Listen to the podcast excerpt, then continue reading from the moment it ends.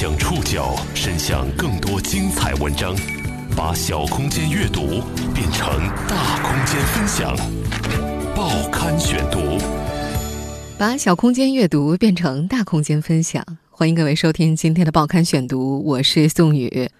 又一波冷空气席卷全国，过去这两天啊，南京陆续下了两场小雪，可惜基础温度比较高，雪过无痕。今天呢，又断断续续下着冬雨，湿冷的感觉特别不好受。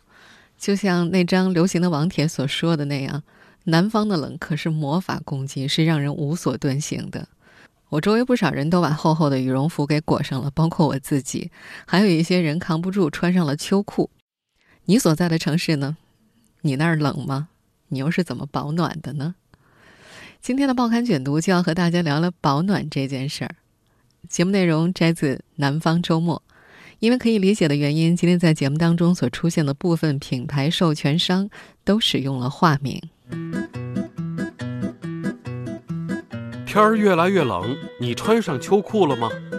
你有没有给家里的老人和孩子添置保暖内衣呢？你在电商平台上挑选保暖内衣的时候，有没有心生疑惑？某宝上为什么那么多南极人、北极绒、于兆林、恒源祥的店铺？到底哪一家才是正品商家呢？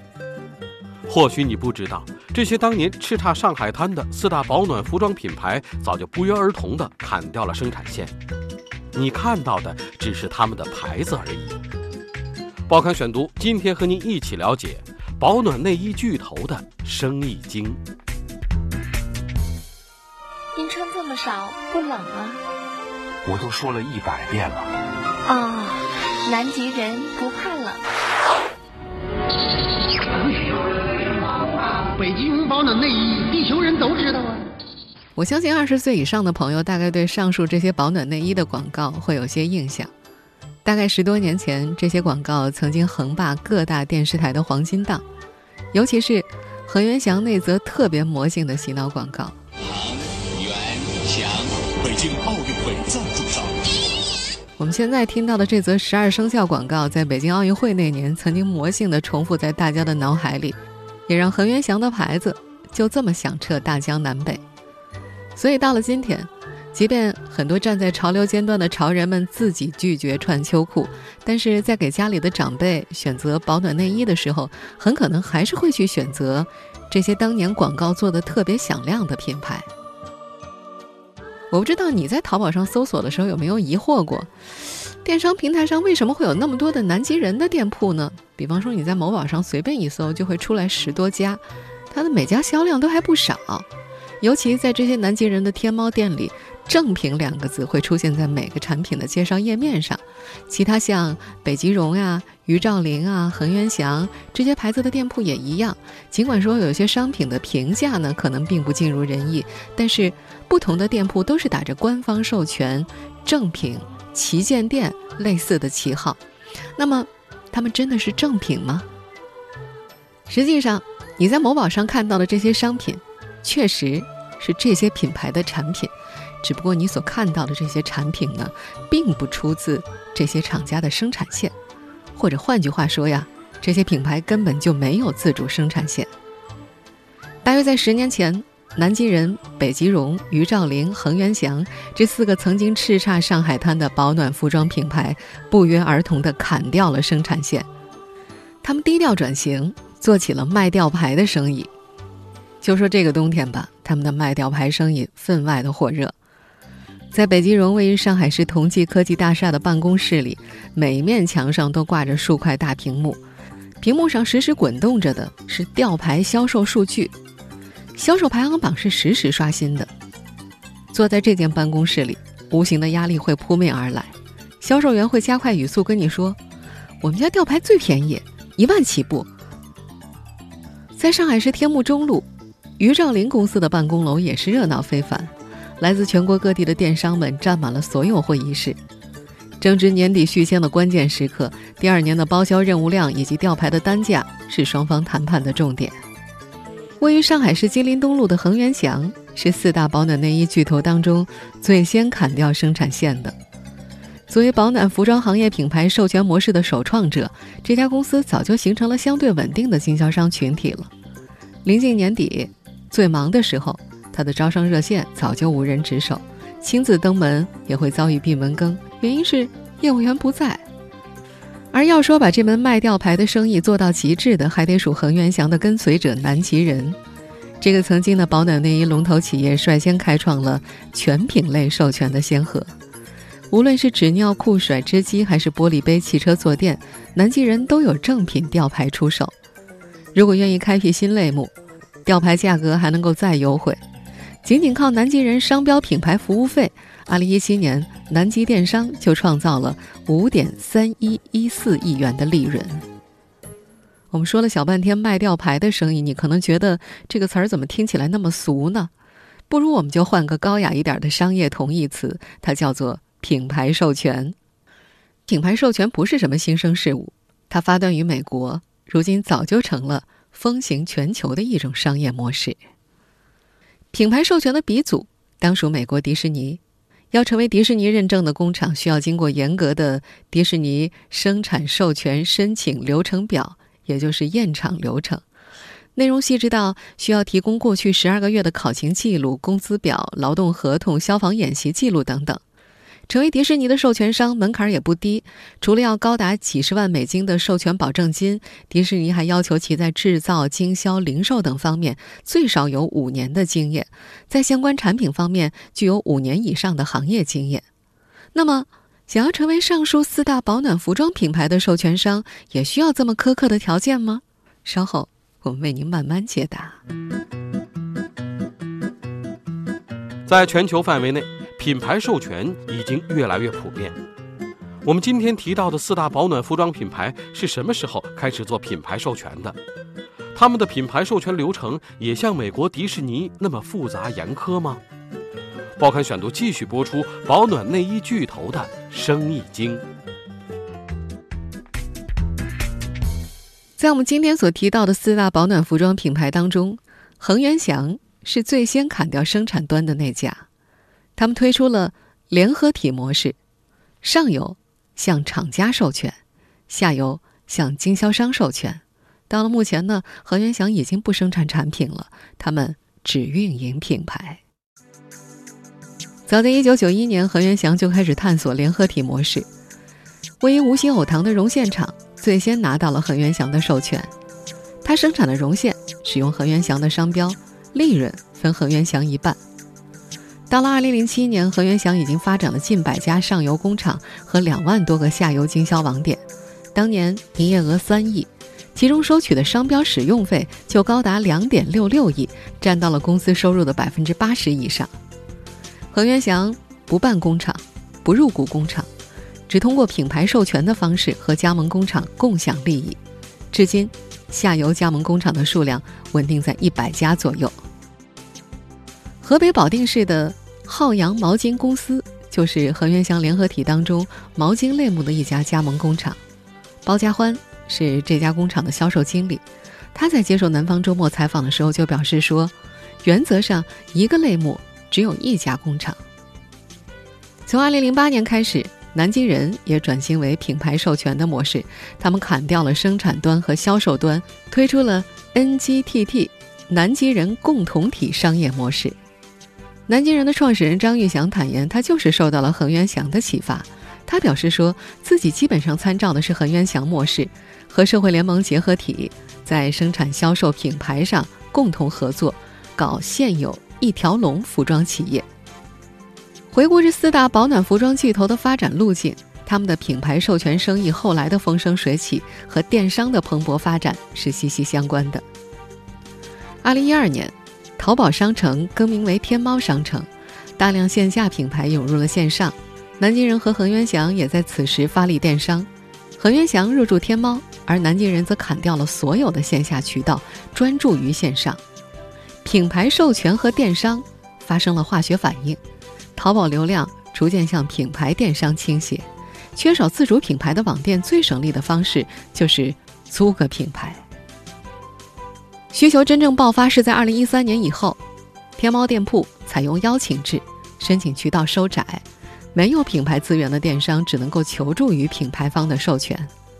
同样是内衣品牌，猫人、三枪等品牌不对外授权，而联合体模式的恒源祥、南极人、北极绒、于兆林则公开对外招商。二零一三年，为了入驻天猫，李浩南就承包了恒源祥联合体家纺工厂的天猫专卖店。这家位于南通市的工厂是恒源祥最早的一批联合体工厂。承包之后，李浩南去恒源祥总部开过几次会，他明显感觉和南京人激进的风格不同，恒源祥并没有扩张的激情。依然保留着原有国企的作风，但是他也发现，不到半年时间，他所在的南通叠石桥的中小商家就被南京人一一兼并了。与此同时，很多中小淘品牌还有无品牌商品的空间，在淘宝上则不断的受到挤占。电商的发展为品牌持有方提供了丰富的生长空间。四大保暖服装品牌中，南极人的扩张速度最快。从2013年的保暖内衣开始，他们迅速发展为全品类授权品牌商。无论是纸尿裤、甩脂机，还是玻璃杯、汽车坐垫，这家企业都有正品吊牌出售。报刊选读继续播出保暖内衣巨头的生意经。在这四家保暖服装品牌当中，南极人的扩张速度是最快的。2013年。保暖内衣掀起线上价格战，经营过南极人专卖店的尹华华记得，二零一三年价格战期间，正常情况之下，工厂出厂价五十块的保暖内衣，他们的经销商不得不以十九块九包邮的价格出售。依靠低价，南极人迅速抢占了市场，并且把守住了流量入口。淘宝搜索保暖内衣，前面几页大部分都是他们的产品，除非。付费买广告位，否则其他的商家很难出现在淘宝搜索页的前几页。二零一五年，南极人发力家纺市场，几乎采取了同样的路数。加盟恒源祥店铺的李浩南观察到，家纺市场也形成了类似保暖内衣的局面，品牌方把守了各个流量入口之后，再逐步升价。淘宝是以销量为导向的，越销量越高的店铺就有越好的搜索排名。品牌要跑得快，就意味着要开更多的店，增加更多的营收。这四大品牌的转化率和客单价都更高，他们的月销售数据也强于白品牌。什么叫白品牌呢？就是依托淘宝起家的，还没有形成气候的自主品牌。张家超就在广东经营一家服装家族企业，他并不懂电商，所有的运营都是由他的弟弟张家坤负责的。虽然他们家的自主品牌旗舰店已经经营了五年了。甚至在今年双十一期间，他们的品牌也打入过同类目排行的前十五名。即便这样，张家超仍然选择加入南极人。打了个比方，他们家自家生产的牛仔裤，在自家的天猫旗舰店两件售价七十九块，但是挂上南极人的吊牌之后，在南极人的专卖店两条售价一百二十九，除去八块钱的商标使用费，还多了四十二块的利润呢。电商与品牌授权的化学反应，也为这些品牌持有者提供了源源不断的利润。二零一五年十二月，南极人借壳上市，更名为南极电商。之后三年，利润保持增长。其在二零一七年的主营电商品牌综合服务收入毛利约为百分之九十六点四六，成为 A 股电商的毛利之王。南极人二零一七年的财报显示，综合服务收入六点二二亿元。同比增长百分之三十五点二八，其中南极人品牌为五点三一一四亿元。北极绒男装销售总监魏银海发现，店铺的数量是他们落后的重要原因。这位销售总监介绍说，以男装为例，他们北极绒才开了二十四家店铺，而南极人差不多有八十家店铺。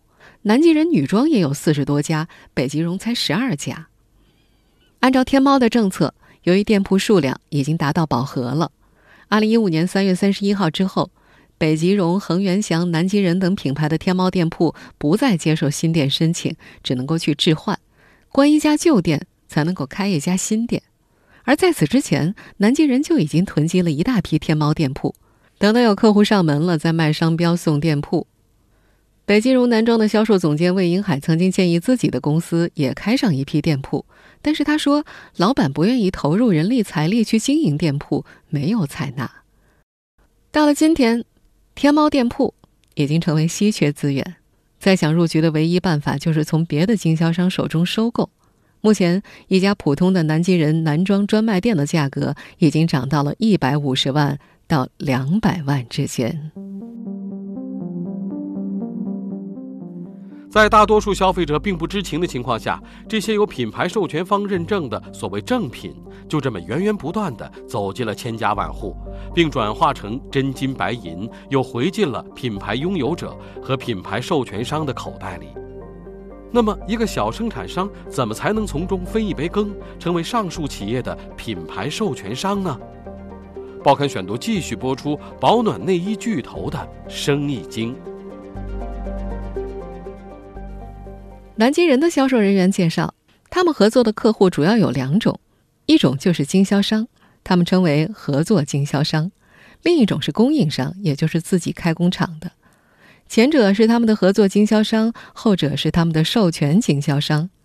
这些经销商们只需要同工厂签订名义上的合同，就可以以工厂的名义去自主进货，购买南极人的商标，再去销售。目前，南极电商旗下全品牌授权生产商共有八百四十六家，授权经销商三千四百二十七家，授权店铺四千四百四十二家。其中，南极人家纺类目三年时间就做到了行业第一。南极电商的家纺经销商大多数都集中在南通叠石桥市场，经销商们大多是在市场上采货，贴上南极人的商标。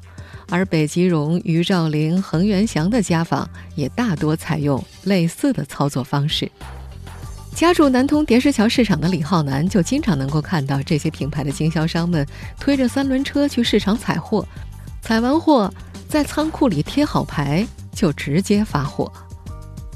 您好家纺就是叠石桥一家著名的网销商场，有位销售员至今记得，2017年双十一期间。南京人某家专卖店的经销商一口气就下了几千套的四件套订单，都是由他们贴牌代发的。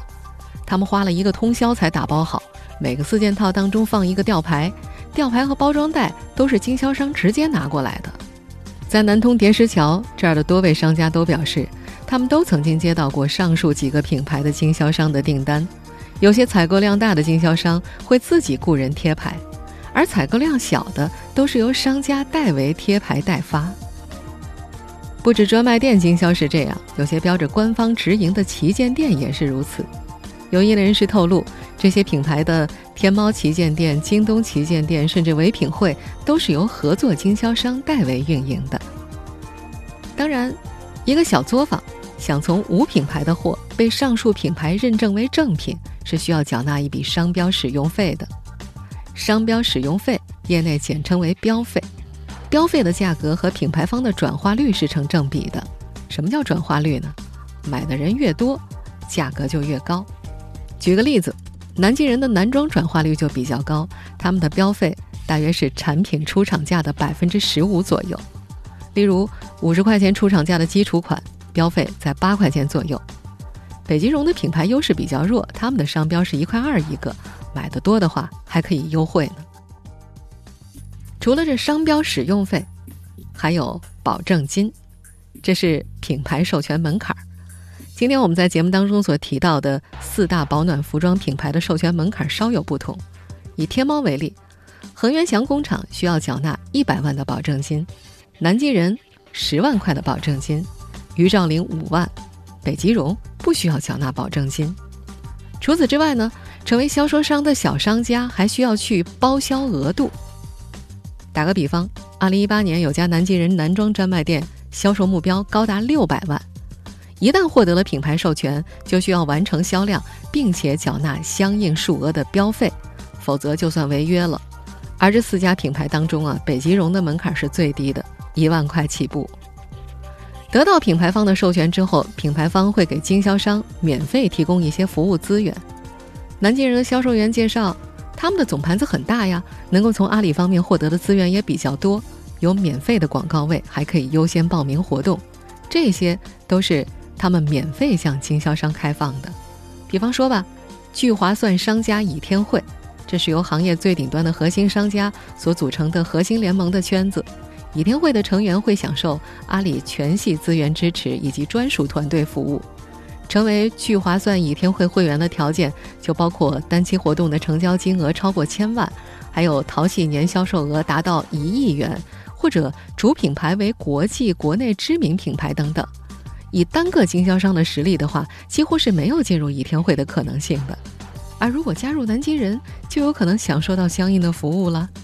这些对于小的经销商来说，无疑具有很大的吸引力。更高的销售额、更好的广告资源和活动资源，小商家们纷纷放弃自有品牌，投入这几家保暖服装大品牌的怀抱，成为他们的品牌授权商。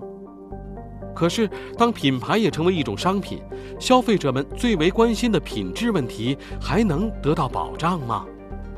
报刊选读继续播出保暖内衣巨头的生意经。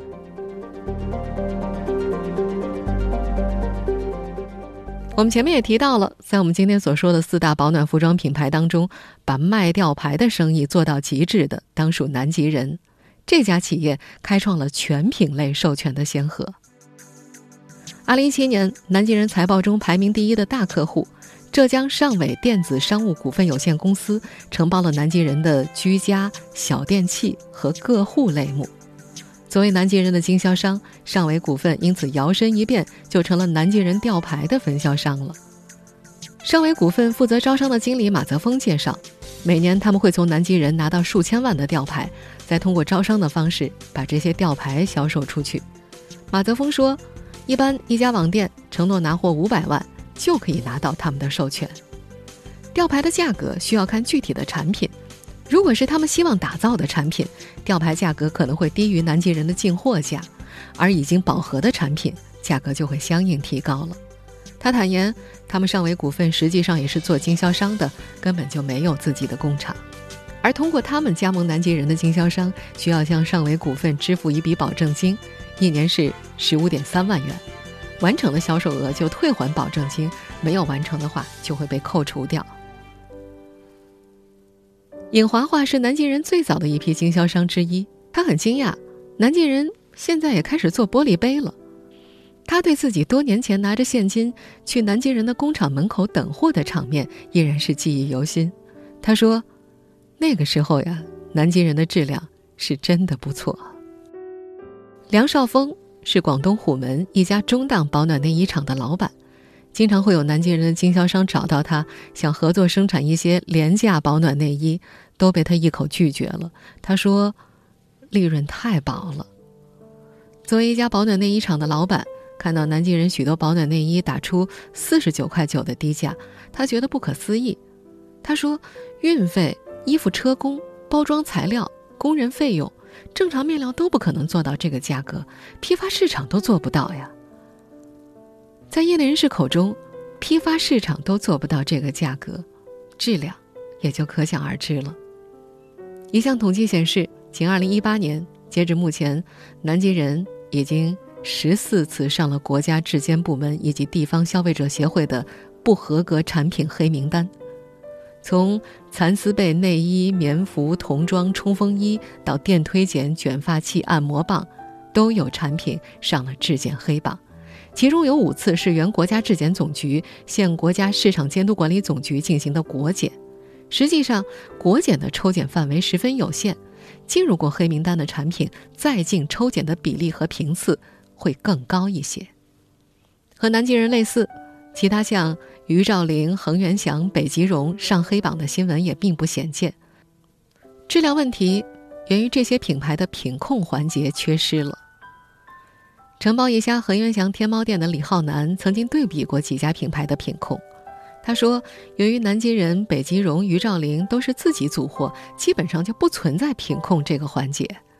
品牌方会要求授权工厂提供产品的质检合格证，而这些质检合格证嘛，在淘宝上花个一百块就可以买到了。”刚刚我们为大家了解的是南方周末记者。暗访了几家保暖内衣巨头所了解到的行业内幕。作为普通消费者的你，购买过上述品牌的产品吗？你又是怎么看待这些品牌授权的行为的呢？